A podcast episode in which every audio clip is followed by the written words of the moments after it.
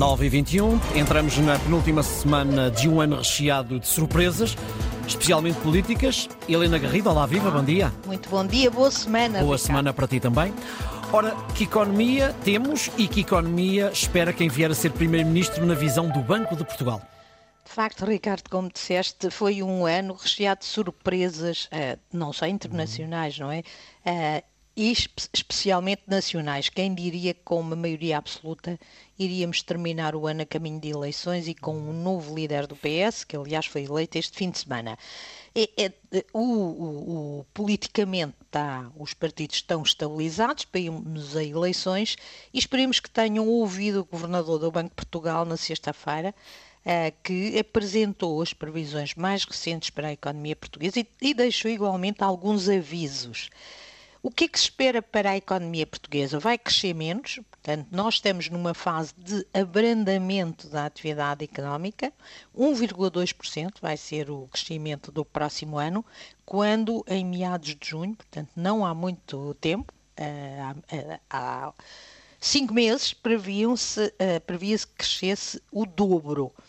Vamos, eh, vamos também eh, a, a estar influenciados por aquilo que são os ventos da Europa, melhor dizendo, este abrandamento é fundamentalmente explicado pelos ventos negativos que vêm da Europa, mas também por, eh, pelo facto do investimento não arrancar. E essa é a grande perplexidade eh, desta, de- desta evolução recente dos últimos dois, três anos da economia portuguesa. Apesar dos recursos nesta fase que temos, é, o investimento não arranca. Mas, a, a Ricardo, se por acaso eh, este é já um mau crescimento, isto ainda pode, eh, ainda pode piorar e os riscos de piorar são superiores aos riscos de melhorar.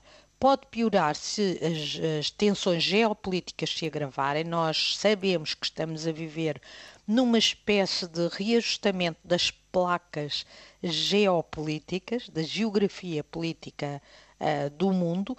ah, e se estas tensões se agravarem com impacto na subida dos preços da energia e das matérias-primas, a situação pode ser pior do que aquela que se está a prever.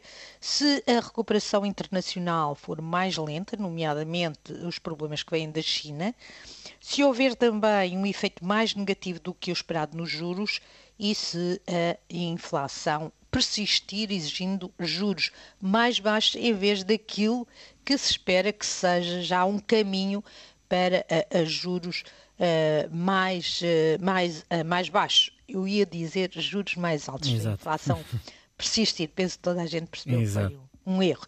O, o, o, que é que, o, que é que, o que é que pode acontecer aos nossos bolsos? Bom, tudo depende do emprego, olhando para este lado.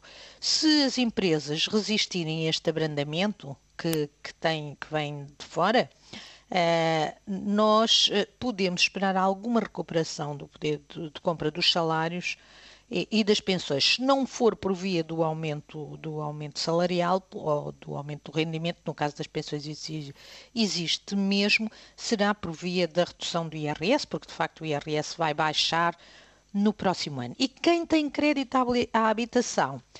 Neste momento, se as pessoas forem ver as taxas Euribor, basta fazerem uma busca Euribor, há um site que se chama euribor.com, se- é ponto .com se não me engano, eh, podem ver que as Euribor já estão a descer.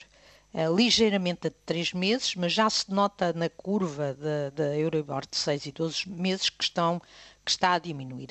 E, e isso significa para as pessoas que têm crédito à habitação que o início do ano pode ser marcado já por uma descida, mesmo que ligeira, para quem tem indexante a 3 meses, da prestação da casa, e isso também se vai traduzir num aumento do poder de compra. Esperemos é que esta tendência se mantenha e ela só se mantém se a inflação continuar a baixar. Finalmente, Ricardo, e muito rapidamente, o aviso que ficou.